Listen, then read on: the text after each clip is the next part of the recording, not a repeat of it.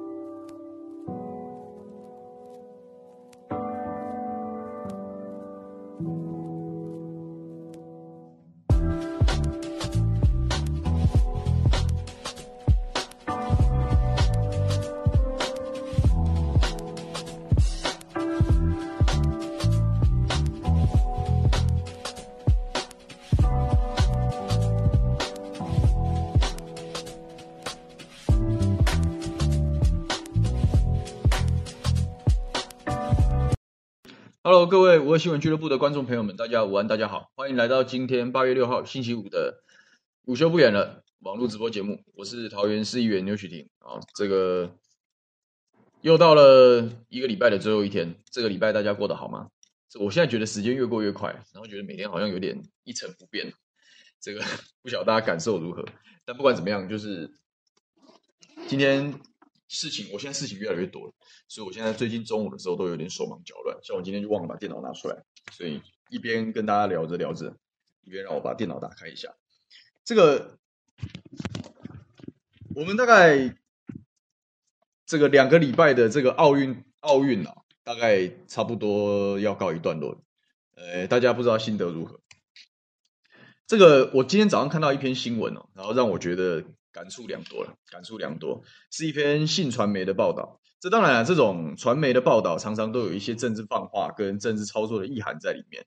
但是他披露的事情，有些时候也蛮从我们圈子里面政治圈子里面的角度来看，其实有时候还蛮还蛮蛮蛮精准。这个我稍早看到的这个信传媒的内幕报道写的是什么呢？写的就是是一个坏消息啊，是一个坏消息，就是说这个他讲说我们的这个。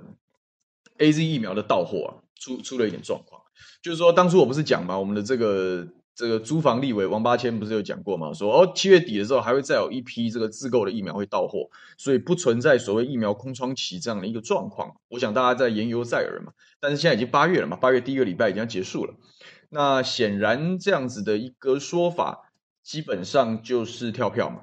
那大家当然就知道说，哎，完蛋了，这个事情又又黄又吹了。那我也常在讲嘛，就是说，你政府如果你不可能，你不可能没有一个预估到货期程了。那你如果连预估到货期程你都不愿意跟大家这个讲清楚、说明白，我们也不会相信你的解释。你若每个月预估到多少，然后因为什么原因没有到，你每你逐月逐月跟大家报告，哪怕你真的逐月逐月哦，都都出现状况哈，都出现状况，都出现跳票的问题哦，那那我勉我我们也勉强接受。我们也勉强接受啊，但是但是你不能都不说嘛。那他现在的状况是他都不说嘛，所以罗生门嘛。那当然，当大家都不说的时候，这种这种这种这个媒体的报道就是跟资料的揭露就很重要。所以信传媒引述的也是民进党的党政高层的说法，当然不愿意具名嘛，这是这样子的新闻模式的一个常态啊。但他状况就是说，本来预计 AZ 啊，泰国发厂的 AZ 啊，会再到货一百七十万剂啊，但是就。没有没有没有来，好，没有来，没有来也当然就昭示着这个疫苗空窗期的危机啊，这个也确实是民进党政府现在大概火烧屁股的一个非常非常非常棘手的一个问题，非常棘手的一个问题哦。那它里面它也有讲啊，这个民呃星期三星星期三民进党的这个中常会里面大家就讨论啊，这疫苗事情，然后他多琢磨的是这个林锡耀的角色嘛，林锡耀现在在民进党里面是非常重要的一个操盘手嘛。这个要导引宣传的方向跟舆论的走向，与他们执政有利，这我想在政治上是非常正常的事情。那当然，林夕耀他他讲了两两件事情，两件事情，一个就是说这个疫苗现在却遇到了一些状况，哦，所以说要好好的，希望党内的党公职啊，党公职的同仁能够这个这个齐心协力啊，这个阻止这个国民党啊。对于高端疫苗的抹黑啊，啊，高端疫苗疫苗的抹黑啊，所以说大概现在已经真的不是当初大家讲说，哎，是不是纯粹土地厂商的问题？没有，是确实是当初自己啊，民进党执政失败啊，在疫苗政策上犯了错误啊，以至于现在他非得要拿高端来救救急不可。但是因为前一段时间这个他自毁长城嘛，我们常常讲嘛，你不要揠苗助长，你为了让他跑快一点，然后你你你去拉这个拉这个才刚长大的这个小树芽。拉久了，它其实根就断了嘛。它其实反而没有没有无助于它好好长大，就犯了这样的错误。所以我也不认为这件事情纯粹是因为在野党的攻击。我我甚至认为在野党的质疑都都以这一个案例来看，我不认为有非理性的层面啊，因为都讲得非常清楚嘛。就是国际做三级，你为什么不做呢？对不对？你如果真有困难，你要说啊。还有你为什么先先签约才才过呢？你为什么可以先宣誓呢？这些这都是站在道理上讲事情啊。在道理上讲，我我我倒是没有看过几次然后也有讲说，我质疑你的保护力，我不是讲你没有，我不是讲你保护力一定很差，但是你现在的数据没有办法证明保护力是个事实啊，你必须要让人民清楚了解这件事情。我认为这些种种对于国产疫苗的批评跟跟跟跟见解，并不并没有妖魔化。我现在有人讲说打国产疫苗会死掉吗？应该不是这样子吧？如果大家讲说那种非理性的的抹黑、非理性的谩骂，然后对于国产疫苗的这个贬低等等，应该是这些东西哦，打了可能会死哦，打了可能会中毒哦，是这种这种东西才是这样。可是大家其实对国产疫苗安全性啊，对高端疫苗安全性都没有意见呐、因为二期做出来它是安全的。可是问题是有效性，就科学论科学就是没有办法证明，就没有办法证明嘛。那他也没很难回答，包含这个三级试验的的的一些差异啊。昨天的这个有话好说啊，就是请了这个连家安，他当然就是。现在等于有点高端疫苗的代言人的这样一个角色嘛，那当然也请了林氏璧医生，他们也在这个地方做了辩论，你讲得非常清楚啊。他们都在偷换概念，连家安就讲说，哎，这个现在日本的第一三共，它也是所谓的免疫桥接，它也是这个这个、这个事业，可是他忽略了的问题是什么？他讲第一三共也是跟高端一样的模式，是第一三共啊的国产疫苗，日本的国产疫苗，他们第一三共上的公司的名称。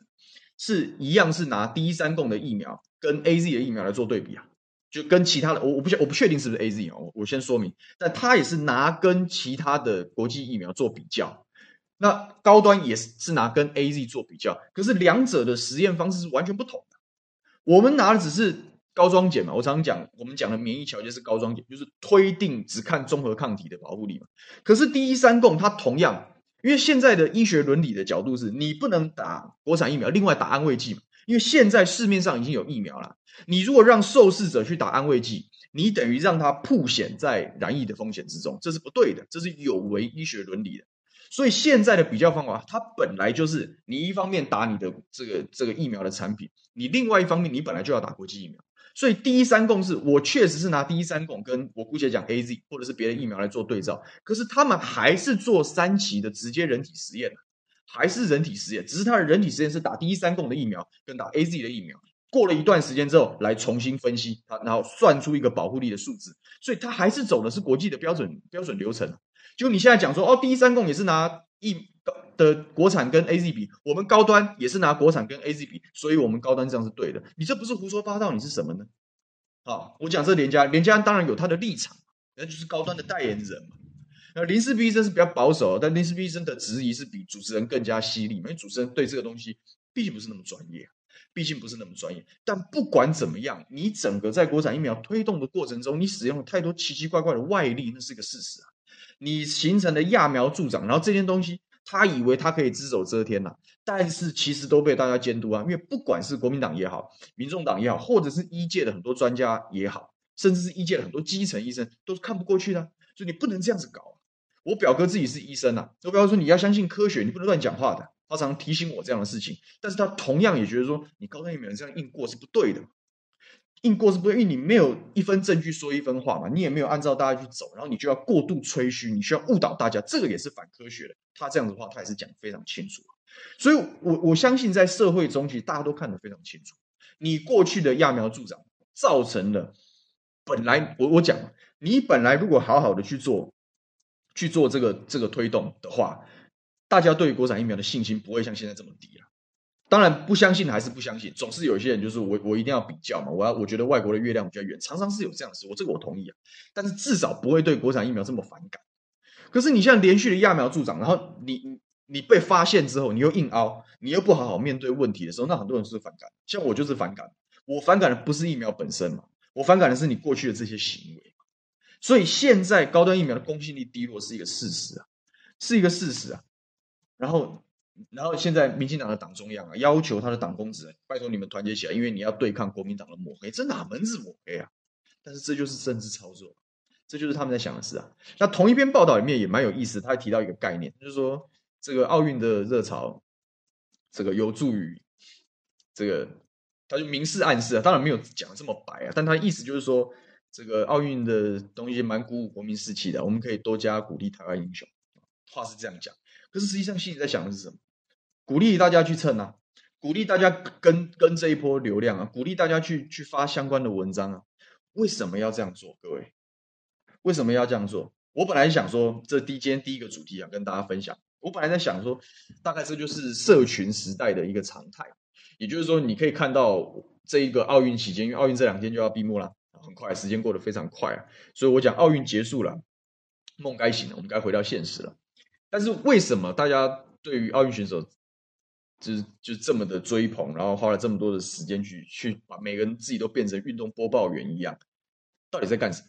我本来的想法是这样，就是说，这个大概就是数位时代的必然嘛，就是大家都有小编，然后我们都清楚这个时候大家去关心这个事情，所以你必须跟随声量。你如果没有跟随时事，原则上你就会失去声量。所以这好像一个工作一样。我常常讲说你，大家都很讶异，就是说，你你你为你为什么这些政治人物竟然连这个项目有的写错项目，有的写错这个选手的名字，有的写错他的成绩呀、啊？怎么会？怎么会这么蠢呢？就是说，明明铜牌你写成金牌，明明是这空手道你写成什么跆拳道，然后明明是这个郭婞淳你写成什么陈慧文，你就怎么会这样子呢？怎么会这么扯呢？那就是我讲嘛，这因为这就是个工工工作嘛，它是一个职业，你知道吗？那就好像生产线上面那种这种每人他就好像每天发文做图，就好像以前在生产线上组装的产品一样。是个机械性的动作，那机械性的动作难免会有不良率，会失误嘛。可是，在这样子的地方，你趁选手的时候你失误，那表示什么？其实你本质上你根本不关心，你根本不认识这些人。然后你所呈现的政治人物的那一面，那一面，那个很关心这个体育选手那一面是假的嘛？你如果真的关心，你怎么可能打错他的名字？你怎么可能搞错他的项目？你怎么可能？你如果真的守在电视机前面，从头到尾把比赛看完的话，你怎么会搞错他是金牌还是银牌还是铜牌？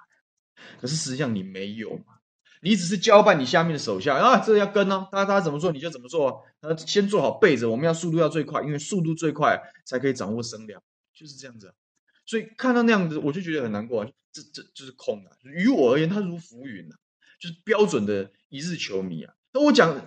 社会大众做一日球迷无所谓啊，你政治人物要做一日球迷，对体育圈来讲那就是羞辱，那就是羞辱啊！因为大家，我们期待的是这个奥运结束之后，这个体育台湾的这个运动环境可以变得更好。你政治人物没有关，我们看起来你好像有关系，可是实际上你把它当成虚应故事一样，那就是一个屁。那表示今天你会这样追捧选手，是因为现在这个事情在热头上。明天开始奥运闭幕之后，这事情结束之后，就不会有人在关心这事，因为没有没有报道。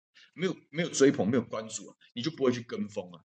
那你怎么会？那这些家伙怎么会去关注这个运动环境的变化？所以不可能。我本来想单纯是这样，就是啊，就是大家蹭声量嘛，没办法，然后蹭的也很失败。那我也想跟给大家一个观念，就是说，现在这年头啊，现在这年头啊，这个脸书啊，电子文宣工具啊，很多甚至新闻业配啊，就电子文宣工具，所以大家心态调整一下。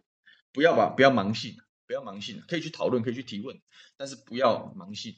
现在的时代比过去好，现在时代比过去好的地方是，过去我们的这个媒体是单向传播，你看新闻报道，你看杂志，你看这个电视新闻，别人让你看，你没有办法问，你没有办法互动。可是现在网络的好处是双向，哪怕政治人物的脸书啊是电子文宣工具啊，你可以去留言啊，你可以去发问啊，你可以提出你的想法。至少它是个双向。现在大家看看电视，有些人看网络直播，像我们的节目，就是鼓励大家要做双向的互动，也是同样的道理，也是同样的道理。本质上是媒体有我们有我们的立场，我们可能影响大家的想法，但是我们随时接受大家的意见。啊，我觉得至少比过去好一些的地方在这里。但是不管是过去的时代，你看的是传统媒，你喜欢喜欢看报纸，喜欢看的是杂志也好，或者是你会用这些新媒体的工具，比如说看 YouTube 或者是看脸书直播等等。心态上不要调，不要改变了，就是说，保持自己的这个这个独立思考的能力。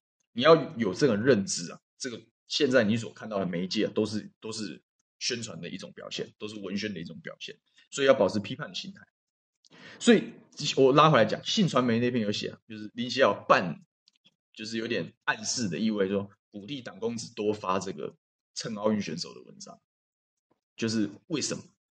因为确实在这一段时间，就刚好我我必须要讲，民进党真的是政府啊，应该说蔡英文总统真的是天命很天，老天很照顾他，他可能前面十辈子做了很多善事之类的，因为他确实是国运是不错，国运是不错。你看，像碰到这种疫情，这大家内忧外患，然后压力即将走到一个高峰，疫苗缺口出现的时候，诶，刚好有个奥运，然后刚好有奥运的时候，刚好我们就是前面因为有四大运，有前面这个长期以来大家慢慢关注体育，然后慢慢慢慢改善的第一波算小红利吧，诶，刚好给他逮到。刚好给他逮到，所以这一次的夺牌数量非常多，然后很多的表现，不管有没有拿到金牌啊，事实上都是非常鼓舞士气的。那刚好鼓舞士气的时候，大家然后就就又刚好是因为疫情，大家也没办法出国，没办法怎样，所以全部关在家里看电视啊。所以这个奥运的热潮也是历年历届以来啊史上新高啊，就刚好都遇到这些蛮蛮不错的因素啊，蛮不错的因素啊。我讲的意思是说，奥运是什么？奥运刚好转移了施政不利的焦点。你看，我们在奥运开始之前，我们不是才刚刚开始要这个揭露更多高端的黑幕嘛？我们不是要继续追究这个国际疫苗采购不利这件事嘛？我们是要继续针对纾困啊，这个这个丢三落四，然后这个推拖拉的事情，要继续提出批判。就碰碰到这个事情，全部人不管，全部人就一窝蜂的去看看运动比赛，然后确实表现也很好。所以，这个林锡耀在党中央的意思是说。好好趁势发挥一下，先转移一下，因为确实大盘这一段时间的表现确实是失去民心了，所以能够争取两个礼拜的时间，他有时间，因为趁大家都在搞奥运的时候啊，你去调度一下，我我重新找一下方法去去把这把步调重新整理好，这就是他们在想的事情。所以，我是不是一路以来我就讲，民进党是非常厉害的，他厉害在哪里？一切为这个巩固执政权所用。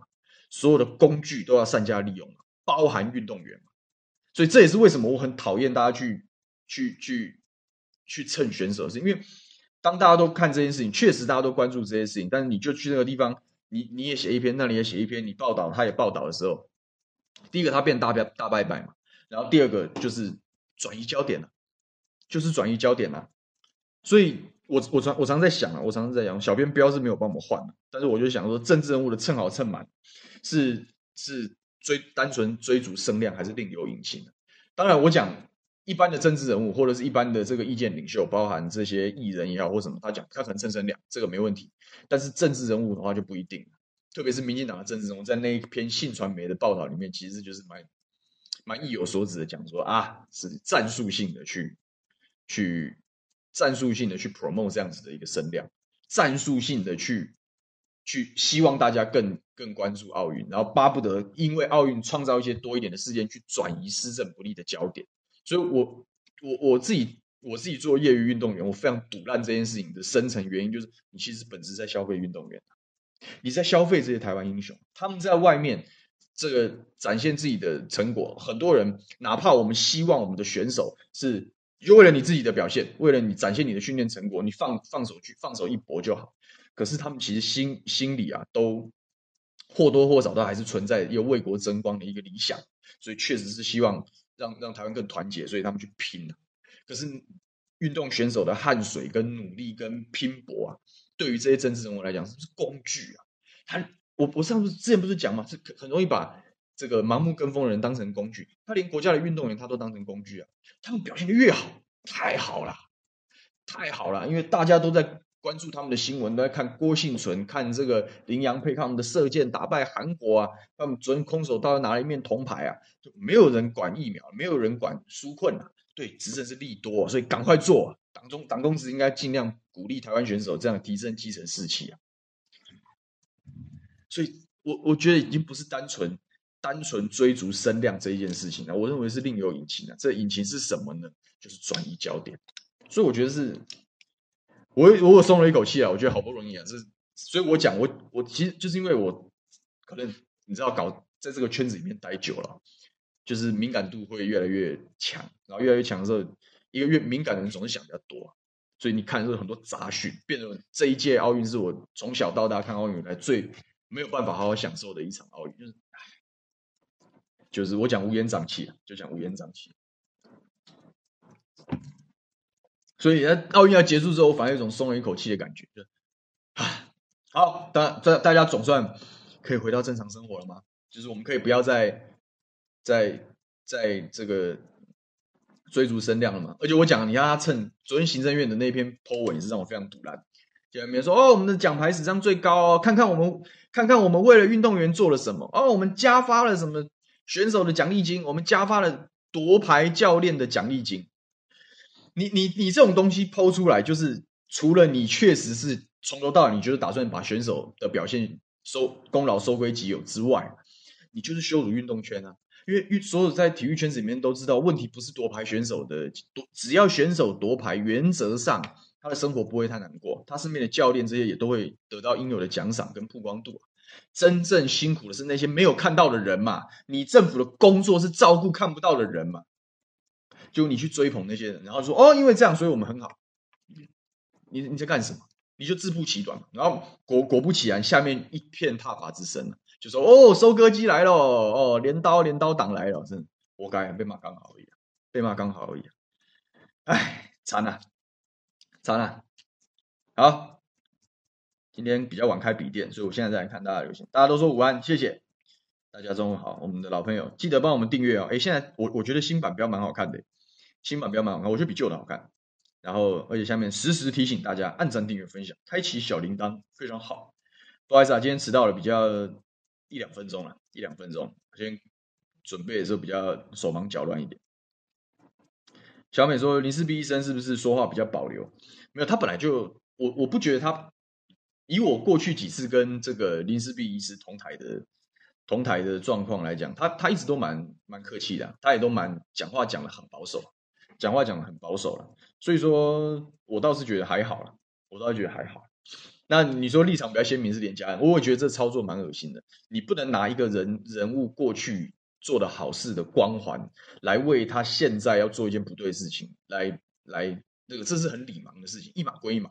林家安医生过去做了很多很棒的事情，他也是台湾之光。但是你你现在这样子，要逾越科学去为高端做不合理的背书，做错误的宣传，这就是大家讨厌高端的原因嘛？真的不能这样子啊！小美认为说，科学终将胜利，但死伤大半，这也是没办法。我讲嘛，这就是社会素质的问题嘛。大家要时时保持这个思想的敏锐嘛，然后你要时时去去反思、去讨论、去提问、去攫取新知嘛。只有这样的社会成为主流之后，才有办法我们来讨论是不是大家要尊重专业。否则，你的专业都都是为特定目的所用、为特定人士所控制的时候，那反制的方法就是叫大家不要相信这些人。那。这个副作用就很大，副作用就是我我为了因为这个连家安在节目上有时候胡说八道，或者是讲太超过，因为李斌有的时候糟经，然后乱讲话，然后我们说这些家伙都不可信，然后连其他的四平八稳的本于科学专业的超越政治的专家也一一竿子打翻一船，就是没办法的事啊，就没办法没办法的事啊，所以你就会越来越民粹，越来越礼貌，这是很糟糕的事情，这是应该要避免的事情，所以各位我们就一起加油吧。我们就一起加油吧。他主讲说，这个奥运促奥运蹭蹭热啊，就是因为触及率很重要，不会就算不会治国，也要让自己看起来很认真啊。没错，就是这样去宣传。所以我讲嘛，各政治人物啊的这些脸书啊，就是它是电子文宣工具啊，不要搞错了。事实上，我们在打选战的时候，本来也就是把它列入宣传经费的一环，它不是什么记录真实的东西啊，不太不太是这样，都是有意为之啊。都是有意为之，但是它的好处是什么？好处是你可以去留言啊，你可以去留言，你可以去挑战他，你可以去跟他对话。不挑战他不一定要跟他吵架，但是你可以提出不同意见，然后看看他的反应是什么。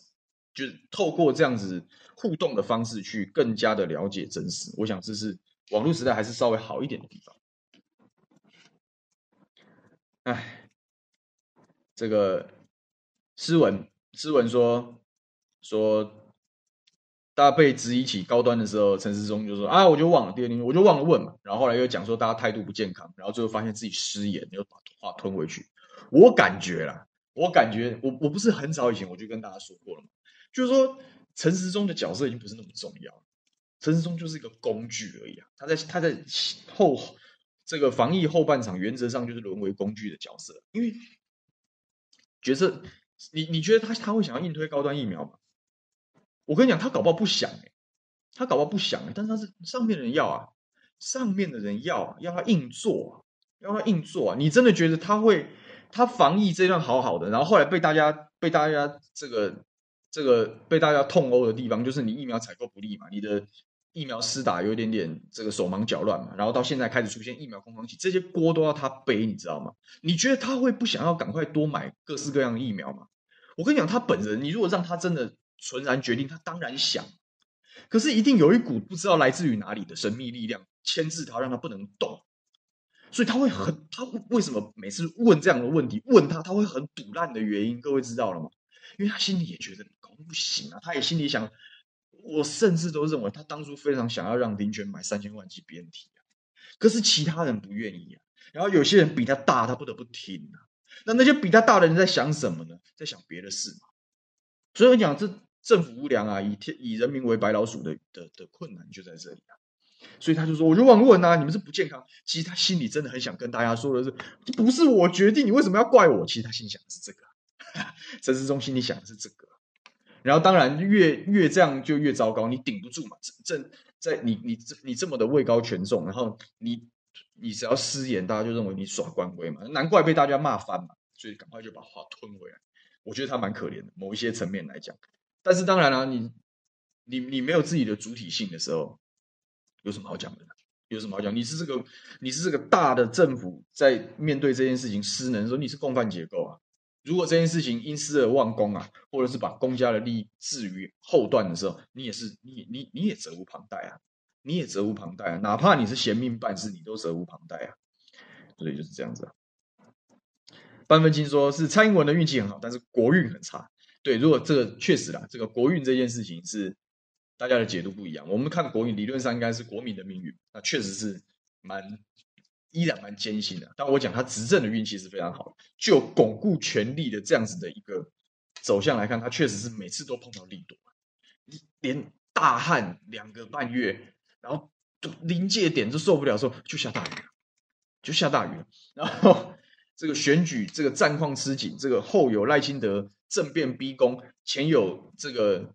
这个国民党二零一八这个地方大胜的这样前后来砰砰跑一个反送中事件，然后让全部人的观观观念回到过去的统独轴线上，确实是确实是执政的运气非常好，确实是执政运气非常好。但是我要讲啊，说执政运气非常好，就应该善用这样子的运气跟这样子的话语权嘛。你应该用这样子的这样子的好处去推动福国利民的事情，你这是这是气才会延续。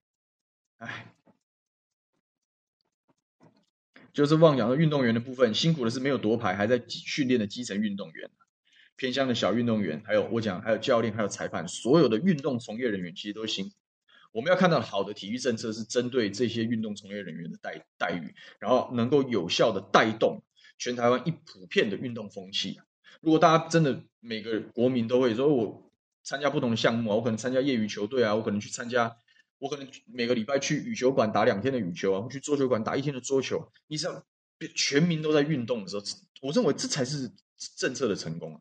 可是你一天到晚去蹭声量，你蹭完了，如果这整件事情被大家定位成蹭声量，然后这些人原则上也不否认，那就表示没有声量就没有，就就没有关注嘛，没有关注就没有用心，没有用心就不会工作。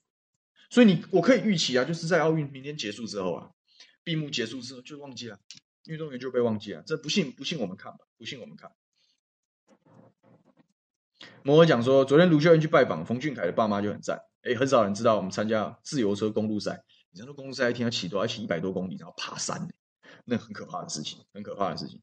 我觉得这些东西都是要长期培养，长期培养的，长期培养。没钱花讲，自由车单打独斗太难，对，因为职业都是一队，然后因为骑脚踏车，他有看过破风的电影嘛？就是要前面要挡风，后面才会快。前面很累哦，那前面的牺牲，保持后面的体力，然后可以换位发动，调节体能，然后一起冲线。那冯俊凯是单打，所以大概很难。他本来设定要骑完，就骑不完，骑不完，因为那个真的是难度很高。对啊，我说这些人的发展，接下来的发展，他可能是在这一波这这个热度之中被遗忘的人，他们未来是什么？这才是我们要看体育政策的东西。打不到疫苗的台湾人，哎，这个。这个 ID 不错，说转移焦点，最后焦点自己会转移回来的。焦点毕竟是焦点，没错，这就是我待会要跟大家讲，这就是我待会跟大家讲。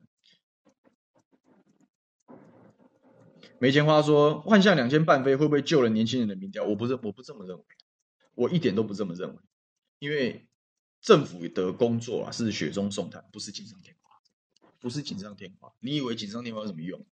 你以为锦上添花有什么用？锦上添花只是给，只是给自己人加油打气。我看看我们很好，我们很好，就吹牛，把自己哦好像很厉害一样。但本质是什么？你你觉得各位各位看这个节目看久了，都大概都我尽量导引大家思考是够批判性的。你觉得各位一般的中立选民啊，跟这个新兴选民看到幻象两千半飞的时候，你觉得大家可能会觉得不差了，好，可以了，这算是一种礼遇，也算是一种尊重嘛。可是大家会这样子，然后就定义体育政策成功吗？我不这么认为，我真的不这么认为。所以，好。那我就往下讲，因为刚刚有人讲到非常好了，就是说这个这个转移焦点，但最后焦点都就是会转移回来的，没错，没错。所以我今天第二个要跟大家讲，就是疫苗越打越少这件事，就是我刚刚讲嘛，在信传媒的这一篇报道里面哦，有讲，就是本来预计七月底要到货的一百七十万剂的 AZ 疫苗，因故不能到货。然后根据信传媒那个访问的对象，就是大概党政高层人士，我也就不讲是谁了，他也没讲是谁，我也不知道是谁了。坦白讲是这样，但是他就是说，我们也不知道为什么。你怎么每次都不知道为什么？但是他在答回答访问的过程之中，也有透露一点口风，他就是说，我们确实在这一段时间认知到疫苗是卖方市场。哎，拜托，我看到这句话，我整个就傻眼到爆炸，你知道吗？为什么？我我们是不是我们多久以前就在节目上，或者我自己上政论节目也好，我们在午休不演的直播节目也好，我都会去讲啊。我说疫疫苗的疫苗的这个就是卖方市场，所以我们应该要鼓励啊。我们最早在讨论，大概比较详细的去论述疫苗是卖方市场这件事情，就是在在评论郭董这个自告奋勇要来帮台湾采购 BNT 疫苗的这些议题上面，我们不就讲了吗？疫苗是卖方市场，卖方市场，卖方市场的意思是什么？卖方市场的意思就是卖方主导的市场，是疫苗的供应商啊，有绝对优势的市场。前一阵子大家不是有看到吗？这 BNT 跟莫德纳未来可能要涨价，为什么？因为是卖方市场，因为供不应求，本来就会涨价，市场机制本来是如此，本来是如此，所以疫苗当然是卖方市场，就是因为是卖方市场，所以政府机关要超额购买。要超额购买啊？为什么以色列买到对不对？几千万剂，这人口没有我们多啊，比我们多一点，但没有没有很多，那就是买到人口的两倍，甚至买到三倍啊？为什么呢？或者鼓励设厂，给予非常优厚的条件，甚至让人家觉得哦，是不是丧权辱国？天哪！你为了这个疫苗，你得你是不是要这个倾家荡产？都是要做的。为什么？因为人家的眼光就是精准，他就清楚是卖方市场。既然是卖方市场，我们作为弱势的买方，你就是喊价啊。价高者得啊，积极者得啊，早出手者得啊。所以在这一次访问里面去讲了，你终于你怎么现在你才认知到疫苗是卖方市场？当初在最早在讨论林权的三千万剂 BNT 的时候，不就已经有人讲说应该要成全他吗？不就有人要讲说疫苗是卖方市场，你要做好这样的心理准备吗？可是各位还记得那时候他们的回应是什么吗？为什么那时候这么嚣张，只说我只要两百万剂，我不要你三千万剂的东洋 BNT 啊？为什么？因为他们的评估是什么？他们的评估是未来的疫苗叫买方市场，完全背道而驰的评估啊！他觉得以后再一下下疫苗就到处都是了，我疫苗到处都是的时候，我怎么可能买不到呢？心态是这样。既然未来半年、一年之后疫苗会遍地都是，那我现在花这么多钱去给你买三千万剂的 BNT 干什么？我为什么不未来之后有状况之后我再来买？这就是他当初的心态啊！你信不信？我们把这个时间往回推回去，再讲一次，这个林权当初用东洋模式代理，然后来来买三千万剂疫苗，你看看这，你看这时候府院高层，包含陈时中会不会答应？保证答应，而且快马加鞭。可是这这不就是证明你执政的这个判断是错误的吗？这不就是证明你判断是错吗？你如果判断是正确，你现在才认知到是卖方市场。你当初如果认知到是卖方市场的时候，你为什么不超额购买？你为什么不积极处理？你为什么还能拿翘，然后跟人家讨价还价？请问你你是现在才知道是卖方市场，还是你那个时候就知道是卖方市场？但是你因为别的原因你在那边拿翘？他要把话讲清楚哎，要把话讲清楚哎。到到底哪一个才是真的？你如果现在才意识到他是卖方市场，你也太差了吧？你也太差了吧？现在现在哪一个对于疫苗采购、疫苗施打这个有一点点关心、有做一点点功课的的小市民，不知道他是卖方市场？大家都知道他是卖方市场，你现在才知道他是卖方市场，你不是胡闹，你是什么？你判断力也太差了吧？但你你前面就知道，那你什么时候知道？你知道他是卖方市场，跟你当初的判断是不一样的时候，你做了哪些政策上的调整？这是我很想问民进党政府，这是我很想问你政府，你你你你你什么时候知道他是卖方？你知道他是卖方之后，你你你做了什么？你做了什么？那你没有做调整的原因是什么？做了没用，还是说做了挡到了某些人的利益，还是上面奇怪的力量叫你不要做？讲清楚嘛！但是我跟你讲，他绝对讲不清楚，他绝对讲不清楚的，他就是因为这些政策上的逻辑颠三倒四啊，颠三倒四，所以他不透明，因为经不起考验的东西不能透明。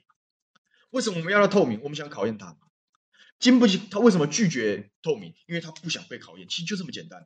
那为什么经不起考验？我常我常讲，政治人物如果坦率以对，对于自己的施政方向跟施政目标坦率以对的话，有什么好不能考验的？做得到就是做得到，做不到就讲做不到，讲话要很清楚，话要很清楚的讲。可是你为什么呢？是考验的过程中会被发现，你明明做得到，但你没有做，那大家就会追问嘛。你明明做得到，但你没有做的时候，你原因是什么？原因才是他全部一层一环扣着一环，最后把它掩盖的真正的关键。原因就是有奇怪力量在指导，原因就是因为。他要扶持国内产业，他必须强迫国际疫苗要让道，他要帮国产疫苗保留一定的市占率，其实就这么简单而已。但这件事情是能随便搞的吗？不能啊！这件事情会不会被社会大众所接受？他是不是站在人民的角度出发？通通不是嘛，是站在为自己 maybe 为蔡英文总统自己留下历史定位的角度出发，是为了扶持国内产业，站在产业界的利益出发，都这样子的逻辑性都大过站在国民这个安全性的角度出发。所以又一次嘛，我讲公共利益又被摆在非公共利益的后面嘛，是执政权力的优先嘛，是个人定位的优先嘛，大于人民的权益。如果他们在依依然一意孤行，而且在这个过程中都清楚被大家拆解，事实上他想藏也藏不住，因为大家从不同的线索、不同的资讯里面，有的是爆料，有的是预算的，其实都拼凑出来，就长这个，就长这个样子。你从一开始你就要节制国外的采购，所以你为国内腾出空间。所以你明明知道它是卖方市场，但是你硬要讲它是买方市场，所以有三千万剂的 BNT 你不要，我只要两百万剂，因为你这个都已经头已经洗下去了，然后后来发现确实越来越像卖方市场，然后你连你本来认为你可以买到的东西都到不了货的时候，都到不了货的时候，你还是不愿意调整，因为你一调整就会验证我们前面讲的东西，会验证我们前面的主的的的的，的这样子的说法是正确的。所以，当郭董希望说我们来发善心行义举，就买一个他八门金锁，然后这个这里卡那里卡，这里拖那里拖的原因是什么？也就是这样子。所以逻辑性要一致的话，就是唯一可以从头到尾保持一致，就就是这样的事情，就是你根本不积极嘛。针对国际疫苗采购，你不积极。那现在恶果来了，现在恶果来了。我是不知道，我到现在还不知道为什么一百七十万剂没有到。我希望今天下午的指挥中心记者会会有记者问这个问题啊。为什么没到？你总要有说法，你总要有说法。你当初跟他签的时候，你既然有把握讲说七月底会到一百七十万剂，总有一些根据吧？你的根据是什么？根据拿出来让大家看一下。那有既然有所有所本有所根据，那为什么当初的不管是口头承诺、书面协定或怎么样也好，为什么没有做到？你有没有去了解他供货现场的的状况？这批货是被人家高价劫走了，还是确实有外力施压？你都要跟大家讲的，你不能讲说，我也不知道为什么他没到。那那那那那要你们干什么呢？要你们干什么？你你怎么采购的能力这么差呢？随便一个市场上，随便一个上市公司的采购做的，搞不好都比你好。因为因为就是这样，人家在一般公司办采购的这个事情没办好，这个该讲好了，该交货付了货款没交货，杀头啊！采购一定会被开除的，人家都会负，人家都要负起责任。就因为你是高做这个。这个城楼上嘛，对不对？你你你你黄袍加身嘛，啊，你你你你官大，这个你官大学问大，所以说封神了不用负责了，所以你就可以摆烂说，哎，我也不知道为什么还没到，你在干什么呢？在干什么东西呢？所以这是非常混蛋的事情。那我讲了，倒货跳票开始空窗期啊，各位，我之前不是讲吗？一旦开始大量施打，就不能断，断了会对微信造成重大冲击啊，断了会，奥运的两个礼拜等于帮民进党续了两个礼拜的命，因为其实在这个同时，疫苗真的是越打越少。他现在不是讲说第五轮马上要打吗？预约的第五轮马上打。桃园之前呢、啊？桃园之前我们都是去送水去奉茶嘛，所以我们非常清楚桃园地方施打的状况。之前一打五天，你知道吗？一二三，礼拜四休息，然后礼拜五、礼拜六、礼拜天休息，一个礼拜要打到五天，然后天天爆满。然后到了上一轮的时候，三天而已，哎没有，两天而已哦，两天而已。这一轮第四轮正在打这一轮只有昨天跟今天两天而已。下一轮第五轮打一天而已。你告诉我疫苗是不是越来越少？当然越来越少了，当然越来越少了。那我这我今天早上去看，因为今天早上我看到一个消息讲说，你如果要修改，它会跳出警示讯息。我去我就去亲自去实验看看，然后也确确实如此啊。我现在去，我我不是七月初我就做了意愿登记嘛，然后我现在按修改登记了，它就跳出警醒说，如果之前没选 AZ 啊。然后现在再选 AZ 的会重新排队哦，然后我就赶快把它取消。我哪里也要重新排队哦？干什么？就知道他其实左支右绌，因为到货又跳票，所以疫苗是越打越少，疫苗是越打越少。那我讲，刚刚不是有网友讲跟大家讲吗？是焦点就终究是焦点。奥运的烟火结束之后啊，马上焦点就回来了。哎，疫苗嘞？疫苗嘞？我们我们就看政府怎么接这接这个球吧。所以我讲，大家也不用担心。就大家很多人讲说啊，大家台湾人很健忘，呃，一两件事情就把过去的事情忘了。我跟你讲，防疫这档子事啊，特别是疫苗施打跟纾困振兴这档子事啊，是持续性的，是持续性。它不像是这个泰鲁格号事件，它是一次性的公安意外，或者是像哪些天灾，比如最近讲南台湾淹水啊，然后高雄的道路出现天坑这样，是那种短期性的自灾，不是这样，它是长期，它是带状性的灾难。所以怎么可能大家说忘就忘了？怎么可能说忘就忘了？所以，哎，我常我常常在讲这种东西很两难，所以大家都是一个被情绪勒索的状态。你你做的很差，可是苦果是大家要大家要大家要共同承担嘛，共同承担嘛。那你如果这个老天爷厚厚爱台湾呐，啊，给台湾的国民一条路走啊，然后总算久旱逢甘霖的时候，这些家伙又跑出来。收割是不要脸，真的不要脸，蛮惨的，蛮惨的。看看，看看大家说什么？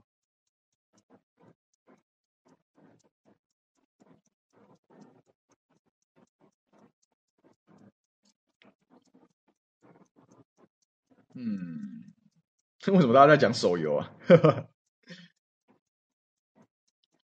我问我有莫德纳代工还是 AZ 代工，我也不知道有没有下文啊。因为我觉得如果如果只是大内宣的一环，它就是没下文。但我觉得这件事也是要追究啊。所以我讲嘛，这个防疫这个这档子事情是带状的，所以也有赖大家的长期追踪嘛。所以我常常讲是，其实如果是国会在野党对不对？要作战的时候，其实就可以分嘛，谁打专门打疫苗，一路研究一路追一路追问。但是我就锁定疫苗这个问题，包含说采购的进度啊，采购的预算，这个是否代工。还有到货的这些权利义务关系，他就是一门深入的一直追。那有些人就跑位就跑纾困，我就就针对经济上的困境、经济上的弱势，你应该怎么做？应该怎么做？就一门深入去打，他就不要去尬疫苗的东西啊。那有些人可以针对防疫措施啊，哪些地方该解封啊？哦，哪些什么？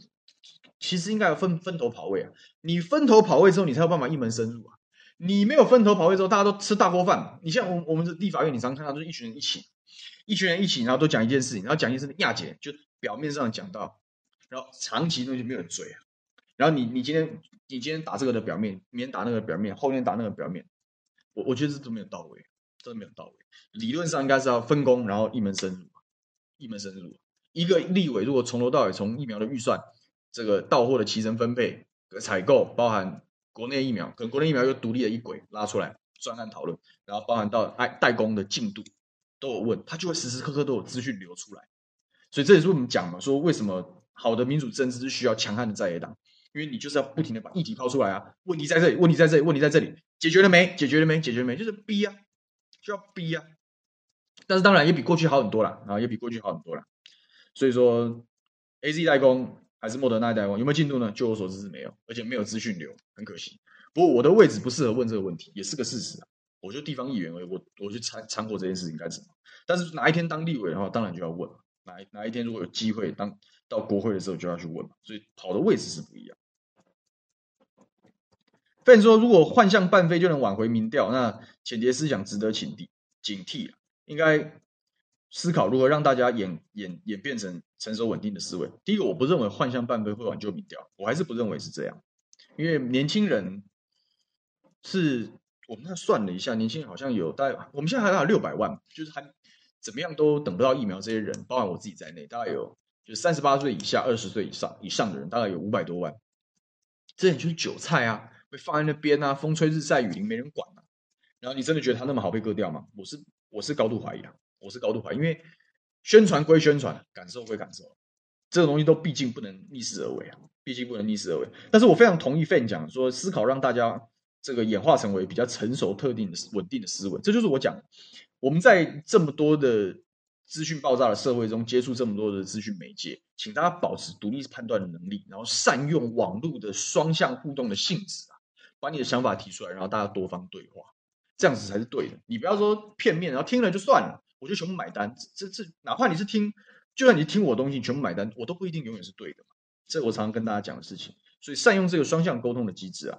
然后才有办法慢慢，而且把这样子习惯自己培养好之后，扩散到身边的人，你然后越来越多。现在都是万事起头难啊，都在比较艰辛的发起的阶段，所以我蛮喜欢这个无畏新闻俱乐部的原因就是这样，因为至少我们在这边的阵容，大家基本的，我们每个人对于政治立场跟每一件事情的判断都会有一定的差异性，但大体上的大原则我们是一致的，就是鼓励大家独立思考，鼓励大家独立思考，不要被宣传话术所骗。好，蔡嘉轩讲说，五倍券纸本面额初步规划一千元三张，五百元两张，两百元五张，要用纳税人钱收买人心，这是第三个题目。待会我就往下讲，好，待会我就往下讲。好，这个我就把它讲完好了哈。第三个题目，第三个题目就是我讲嘛，现在的民民意焦点还是什么？还是疫苗跟还还是疫苗跟纾困嘛？所以讲完疫苗就讲纾困，讲完疫苗就讲纾困。刚刚蔡家轩讲非常好，现在要推出了很多五倍券，要怎样怎样规划云云啊，说哦，其实不会浪费很多成本等等等等。所以这个现在状况怎样？现在状况还加上昨天的，应该是今天可能会宣布吧，就是二级要再延长，因为大家不是讲说二级警戒当初不是到八月九号嘛，然后看八月九号的疫情状况去决定这个。警戒标准是要不要再做调整？那昨天大概有讯息已经出来，就是说，就是说这个二级警戒可能会延长到八月底，大概延长到八月底。所以说延长到八月底，但他会讲说啊，实际上开放的松绑的程度啊怎么样？我们还会因地制宜再调整，等于有讲等于没讲一样。因为你没有一个统一标准，没有一个统一规范的时候，你讲说按照按照按照状况再调整，那。那就没没意思嘛，就跟当初讲微解封被大家呛逻辑已死一样，因为你一点都不明确嘛，目标问题是什么，目目的是什么，手段是什么，执行是什么，都没讲，都没讲，就是我们看状况再来，就等于等于是屁话，等于是屁话。但是啊，二级延长是同时搭配着刚刚蔡家轩跟我们分享的分享的这个这个这个振兴券的题目啊，就是振兴券大概也是九月才会出来，不管你是几倍券、五倍券还是十倍券还是。随便啊也好，但不管怎么样，它都是九月再来啊，九月再来啊。所以我讲嘛，这个奥运结束之后就是梦醒了，梦醒了之后就发现疫苗缺，纾困等。你既然还要等到九月啊，你你这在干什么东西啊？你是在干什么东西？因为是非常非常没有逻辑的事情，非常没有逻辑的事情。为什么不能等？我觉得我我我觉得现在问题已经不是花多少钱的问题，因为大家很多人。谈论这个五倍券的时候，都在都在都在讲说哦，印制成本很高啊，或者怎么样。其实，但我觉得真正去问这个东西是，是你 timing 不对啊，是你的 timing 不对啊，是五倍券的问题啊。这罗秉成讲，罗秉成说五倍券的推动啊，他在大家被问到这个问题的时候，他就讲五倍券的推动时程啊，跟疫情发展密切相关。我们要等疫情更加平缓的时候，我们就来推动刺激消费的作为。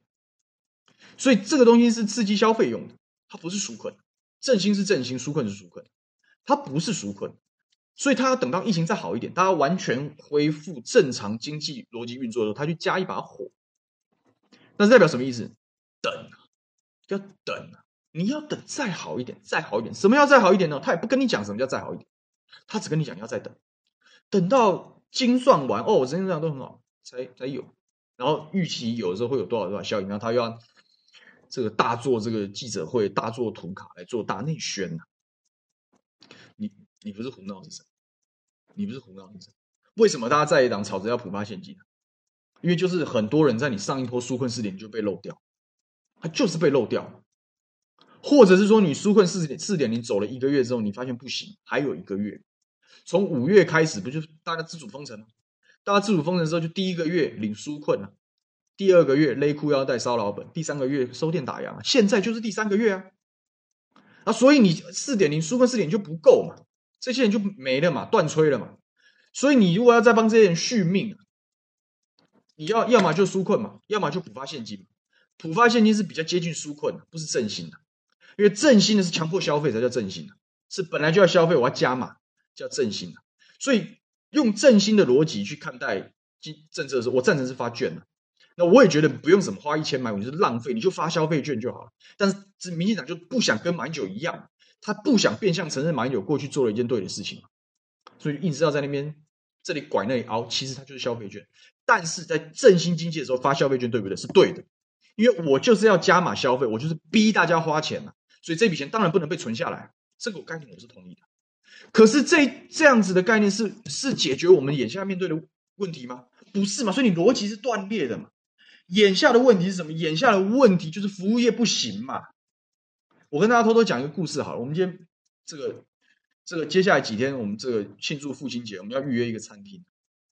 那餐厅老板娘怎么说？你知道吗？我我听到之难过，我听到真难过。那餐厅老板娘说，因为吃吃桌菜，他就说拜托。这个可以可以让可以内用了哦，但是因为你熟客嘛，他第一个先问你有没有来过。既然先问打电话去订位的客人，竟然问他有没有来过。我说有，我们常去，我们常去。他就说你熟客我才敢讲，因为事实上桌菜你叫我每个都用隔板不可能嘛，桌菜你怎样弄？现在人力也紧缩，已经顶两个月受不了了，所以隔板的部分可能没有办法那么贯彻。那可不可以请你不要检举我们？那多无奈，你知道吗？那老板娘多无奈，我听了多伤心呐、所以你告诉我什么开放内容就是屁嘛？因为你设定了一堆门槛，是不是？我跟我之前讲的东西完全印证。你实际上一般的店家你就是做不到。我今天早上想说，哎，早上今天因为早上在这个公所要开会，我想说我这个早上出门，今天家里这个吐司吃完了，所以我说我去外面想说早餐店有个空档，我坐下来吃个早餐，顺便准备一下直播也好。我去我常去的那家早餐店，那椅子全部收起来啊。他之前在疫情紧缩的时候，他就是外带，可是现在开放内用之后，他有没有开放内？他没有嘛，他一样就我就外带就好，反正外带我们这一口气还在。所以你以为你讲说开放内用，大家的内用，你胡说八道嘛？你就是胡说八道，你根本没有接地气，你根本没有让地方没有办法执行，所以当然没办法用。所以现在困境怎么？是这些餐饮业还是弱势啊？因为我没办法做到说，我怕被人家检举也好，就只好偷偷摸摸来。不，真的很怕被人家检举，然后就就干脆不开放。所以，请问他们的他们的经济状况会改会改善吗？会好转吗？不会嘛？那哪些可以？你在新闻上看到那些开放内用的，是不是都是大卖场、百货公司的美食街？是不是背后都有大财团、大企业在撑腰的连锁企业？是不是 OK 了？所以，是不是又？更加断裂，谁受到照顾了？强势的受到照顾了，弱势的还在挣扎。所以现在的问题是什么？现在的问题是第三个月啊，你名义上开放的内容，你这些弱势的还是没办法嘛？所以这些人还是要面对第三个月等于是封城的困境。所以是这一群人需要纾困嘛？哪里是振兴啊？你如果是那素菜店，这个这个餐馆的老板娘要拜托大家说，拜托拜托，不要不要检举我，你拿振兴券有办法去吗？拿了振兴券想去消费，打电话他要问你是不是熟客，他赚得到这一单吗？不可能嘛，不可能嘛。然后你九月再说，你当然要九月再说啊，因为你就是胡闹啊，你就是胡闹啊。所以根本连问题是什么你都没有搞清楚，你从头到尾规划这个政策，你就是就像网友刚刚这蔡家峰讲了，就是要花钱买花钱买明星啊，哦，因为反正那那些弱人死了就算了，就是你哪门子治国，哪门子的治国方略是这样搞？哪门子治国方略是这样搞？你当然是针对最困难的嘛。我目前看到比较精准是蒋万安委员，他讲我们现在要的是纾困五点零，是针对他讲说他举了几个例子，他说这个之前投保国民年金的那是没有劳保的，没有劳保，他但是上一波的纾困是没有投劳保，什么保险都没有人，你可以拿，你可以去申请，可是有投保国民年金就被排除了，可是这些人辛苦啊，这些人辛苦啊，没有参加工会，没有投没有投任何劳，只有缴国民年金，这些人难道？不受困吗？所以这些人当初被排除掉了。他说有健身房的老板、KTV 的老板、餐饮业的老板讲说，第一个四点零有拿到，撑过了一个月，但是接下来遥遥无期，我受不了，我需要再一两个月。所以现在需要的其实是纾困五点零。各位，当初纾困四点零，你都有办法针对家长普发。各位知道有有符合这个有他不是发一万块吗？你知道符合这多少人吗？两百五十万人。你知道发掉多少钱吗？两百五十亿。我我我讲一句不客气的，就会得罪选民的话。这些家长真的需要这钱吗？真的，真的是这样。一般在一般企业、制造业体系上班，在科，请问科技园区除了几次的零星的职场感染之外，有什么产能受到影响？哪些这些放无薪假了？他们被裁员了吗？那这群人平心而论，真的有必要领这笔钱吗？那是不是错发？那你错发无所谓嘛，因为我们基本上就是鼓励，就孩子的这个照顾压力增加了，所以错发一点点，我们也就勉强了，没有人会计较这个事啊。那你现在发现金的时候，你为什么就要计较错发的事？你不是你不是你不无赖是什么？发现金最简单最暴力，当然政治上的考量，发现金政治上的考量是风险最低，效益最高，因为讨好大家嘛。你当然可以讲它很不精准的这一部分，但是相对而言它是。无无差别嘛，无差别覆盖，绝对没有人会漏掉，这是它的优势。那你既然这样子的副作用你不想去承担，你认为说会会错发，会大家把它存起来，那你好歹针对重灾区嘛，你就精准投放。你可以发家长的津贴一万块，叫两百五十亿；你可以发农民啊，农民一百一十三万人，排富之后还有一百一十三万人，发一百一十三亿啊，一人一万块。农民的通路真的有因为这样受阻吗？农民真正的压力是风灾、天灾嘛？是这些状况，停灌嘛？这些状况跟疫情有什么关系？跟跟疫情有什么关系他？的通路有什么严重受阻吗？没有啊，还不是照发？你还不是照发一百一十三亿？结果真正比较精准投放，我讲嘛，你这一波疫情受创最深的是服务业，针对服务业的这个，你发的比我我讲你发的比较像样的是领队、导游跟计程车司机啊，因为。这个运输嘛，旅游是一定不可能，是最后的最后才解封，所以他发是发三个月，发一万块发三个月，可是那个人很少啊。那真正最大宗又受害压抑的最倒霉是谁？就是一般讲商业服务业的这群人，营业额减少百分之五十啊。如果跟前一个月比减少百分之五，就算是被疫情受到影响，我们就发一个员工四万块发一次，这样子的一笼这样发下，发了四百二十七亿。可是这是一次，你这一次能够挡多久？各位，英国怎么处理？受疫情影响的员工补助八成薪资发三个月，人家发钱是这样发的，人家处理经济危机跟问题是这样子处理的。德国是，如果企业因为疫情有封锁措施，导致员工被迫减少一成以上的工作时数，一成，也就是诶一成才多少？一成就是你一个礼拜休半天假就超过一成了。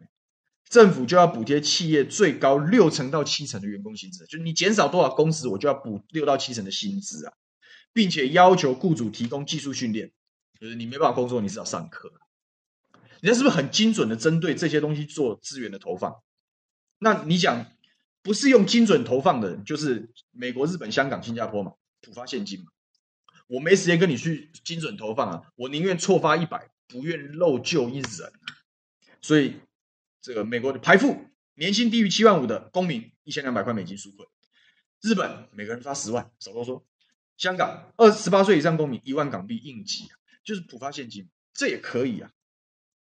哪里在那边等扭来扭去，然后该纾困纾困一次之后就不弄了，因为我要把钱留下来，到最后发振兴券。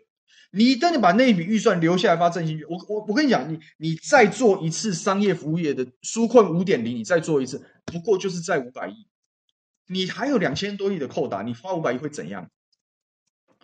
你讲的更极极端一点，在过去的时间，如果你不要去讨好这些家长也好，农渔民也好，把这笔钱集中，你是不是商业？你是不是商业服务业可以发三个月？你现在还会有这个问题吗？我就不相信，我就不相信你还有这样的问题，因为现在哪一个叫苦连天的不是服务业？你跟我讲，就是这样子啊。结果来这边等着等那等，等到你九月五倍券、十倍券拿出来用的时候，弱势的死光了，赚得到才有鬼了，还不是给那些财团？就是这样子。所以逻辑是有问题，你整个振兴经济跟纾困逻辑有问题，你就拒绝纾困，你讲等振兴，啊，关键是什么？振兴要等、欸、然后等多久你说了算呢、因为什么样叫疫情平缓？你要乐观的讲，现在就开始振兴也可以啊。因为事实上现在在路上，大家有看捷运车站或看路边车流，你觉得是不是已经恢复正常水准？我跟你讲，恢复正常水准了，那是不是该做了？你又不做，你又说不行啊，现在还有二级没开放，那你什么时候才要做？等你精算完才要做吗？等你民调出现破口的时候，你才要做吗？都是政治考量嘛，那极端没有水准。所以我要跟大家提醒啊，这今天时间到了，但大体上就是这样，奥运要结束了，梦醒了，这全民狂欢的这两个礼拜已经结束了，接下来就是疫苗缺纾困等，我们就继续看吧。这政府还能够秀多少下限给我们看？我是我是快要受不了。作为这个长期以来被放生的年轻人，然后又看着身边很多自己在地方上，对不对？也不是不认识这些在地的商家。我们也很希望他们可以赶快喘一口气啊！结果等来的尽是坏消息，真是惨。希望这政府啊，赶快啊，脑子清楚一点，真的是啊。好了，阿蔡说，连救人命的事情都要拿来大练拳，也真是够了，真是够了。就是旺觉得说排富没必要，他说这就像火种，发钱像火种丢下去啊。让富人跟一般人去点，火烧更旺。我觉得如果是发券就不用排除，因为你是鼓励消费啊。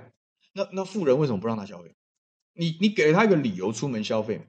那有钱人除了拿不管他拿三千六百块也好，或者是五千八百块也好的券，他既然出门一次，他买的东西会比他更多啊。所以你反而我不要讲富人要加发，但你一定要给他，因为你要让他出门啊。他出门消费之后可以带动的额外的。的的开开支的消费的力道是大过一般人的，它的替代性一定不会，它替代它没有替代的问题。一般人可能会拿去买卫生纸，拿去买吃的，买酱油，买醋之类的。富人不会啊，富人会拿去，哎，搞不好让我买一台新的脚踏车好了，就类似这样子的东西。所以当然发券就没有排富的问题，但发现金就要排富，因为富人不缺现金，富人不缺现金，所以这些都是政策逻辑嘛。因为你要知道。你要讲有发现金，不是因为爽而已，是因为发现金是解决一定的问题，然后规避掉一定的风险。你要把它讲得很细致。那你现在这边搞搞这些东西，然后也重点是你全无逻辑可言。现在大家在嚷嚷是痛痛苦痛苦痛，是因为要纾困，结果你又不给纾困，要大家等振兴。人死了之后你怎么振兴？唉，所以蛮惨。小美说，这个券在相对没有那么都市化的地方，可能效果就不会好。那老人家的消费的力道也不够，所以要发券，所以要发券。我同意振兴要发券，我同意振兴要发券。那你说如果发普发现金是怎么样？给给老人家现金，我倒觉得无所谓。他如果要存起来，那也那也没办法。但是我鼓励他，我我我我我，如果你真的要发钱，我我一直都是站在发券这一派。我我不喜欢发现金，坦白讲，虽然它方便，但是台湾人的性格，特别是年长者的性格，就我所知是不太愿意。你发券对不对？老人家自己没办法，我拿给拿给我的孙子啊，或者买台大家都在讲手游跟讲游戏机嘛，这买个 PS 五送给孙阿孙当礼物也蛮好，也是一种消费啊，也是一种消费啊。但你发现金，他可能就存起来，因为是安全感的问题，这是人性的角度出发。但不管怎么样，反正，哎，我们就只是把我们的想法讲出来而已啊，讲出来而已，但也无所谓啊，就是大家就继续往下看，继续往下看。这个密区旺讲说，纾困跟振兴傻傻分不清，就是你要知道你要解决什么问题。现在台湾真的有消费紧缩吗？没有啊，只是你消费的东西集中嘛。你现在大家现在不太会，没有办法内用，所以花的钱花去的超商的多，超市的多。我可能买买菜回家自己煮或怎么样，我叫外送的比例更增加了。所以外送平台有没有赚？为什么当然赚了？为什么怎么可能不赚呢？所以真的是振兴，是大家都不愿意消费的时候，你要点火，那叫振兴。我们有大家都不消费吗？我们只是转移了消费，我们改电商啊，以前去逛街，我现在网拍啊，他们他们有亏到吗？他们才没有亏到，那物流啊，跑跑车跑到累死了，加班加到死啊，因为大家都改这样的方式啊，所以有不消费，没有不消费嘛。所以问题是什么？问题是有一些人，有一些人要渴死了嘛，因为这个钱金流到不了他那里。所以我在讲纾困五点零是现在的重点。唉，不过我想他们，反正他们也不是，他们从来不是站在人民的角度看事情，所以就没办法，没办法。所以对决讲，现在根本输不了困。所以有没有网友讲说，民进党就是不想输困？对啊，就是这样，因为他就是我也不知道，我也不知道在干什么。我也不知道他们在干什么，但就算了。然后 Joseph Wong 也讲说，小店家也不太喜欢收券。对啊，我自己当初拿三倍券的时候，我被人家拒收好几次，因为那个量量又不够大。如果大印发两万的券，可能量大，大家都一定要收啊，因为它就有点准通货的性质。但你又不是这样子，你又不是这样一点点，然后大家猜三三两不能找零等等一堆困难，一堆困难。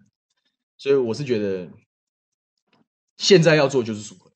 纾困五点，期待大家可以精准对焦。当然，政府会不会这个会不会回心转意？我是不认为，但是没关系嘛，我们该讲就是要讲，该讲就是要讲，这没有问题。好了，时间到了，我们就下礼拜再见了啊！下礼拜一，呃，礼拜一呃的十一点啊，早上十一点我会去中广这个秀玲姐。秀玲姐自从这个欢欢欢欢出国了嘛，要出国了，所以欢欢的这个节目现在由秀玲姐来接手。那秀玲姐这个我也。好好久没很久没看到她，我很开心。她邀请我去上她的这个生活有够欢的节目，所以下礼拜一的十一点我会在中广。所以我们的好朋友如果想要这个多看一下小牛的话，就十一点看中广。然后中广一结束之后，我就会回来这里再再再再加码这个午休不演了啊，一样一样时间一样时段，然后跟大家聊聊，看看看看这个周末会发生什么有趣的事情。希望有了。我我这人最现在啊，自从开始主持节目，我最怕没梗，我最怕无聊的一天，我不知道跟大家讲什么。呵 呵好了，时间差差不多了，我们就下礼拜一。那这个礼拜是父亲节啊，希望大家这个有爱大声说啊，不要不要不要害羞了。这种事情哦，这这有的时候把它大胆的讲出来，可能大家都会心情都会蛮好，心情都会蛮好。所以记得跟自己的爸爸啊，这个团圆一下，相聚一下，说说爸爸我爱你。我想这都是蛮好的事情。那祝福大家有一个这个平安美好的周末。好，那我们就礼拜一再见了，拜拜。